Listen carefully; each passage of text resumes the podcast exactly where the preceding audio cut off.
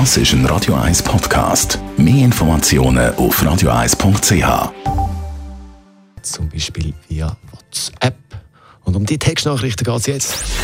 Gesundheit und Wissenschaft auf Radio 1. Unterstützt vom Kopfwehzentrum Irlande Zürich. www.kopfwww.ch Textnachrichten können nämlich genauso verletzend sein wie ein Gespräch, wenn es um Kritik geht. Das hat man herausgefunden im Rahmen von einer neuen Studie. In dieser Studie ist es vor allem um die Emotionen gegangen, die so Nachrichten können auslösen können. Speziell, wenn es um Kritik geht. Man hat da eine Gruppe von Leuten zusammentrommelt im Alter von 15 bis 25. Der einen Gruppe hat man Kritik via SMS geschickt, der anderen Gruppe hat man es in einem Face-to-Face-Gespräch, also in einem Gespräch mitteilt.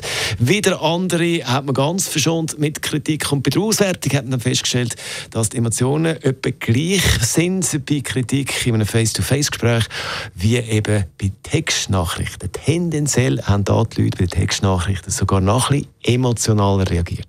Das Problem ist natürlich auf der anderen Seite, dass viel, viel, viel mehr Leute, weil es einfach viel einfacher ist, Sachen via Textnachricht schicken, als ein persönliches Gespräch organisieren. Und das ist natürlich nicht unproblematisch. Das Problem ist vor allem, dass es für viele eben einfach schneller geht, eine Textnachricht zu schreiben.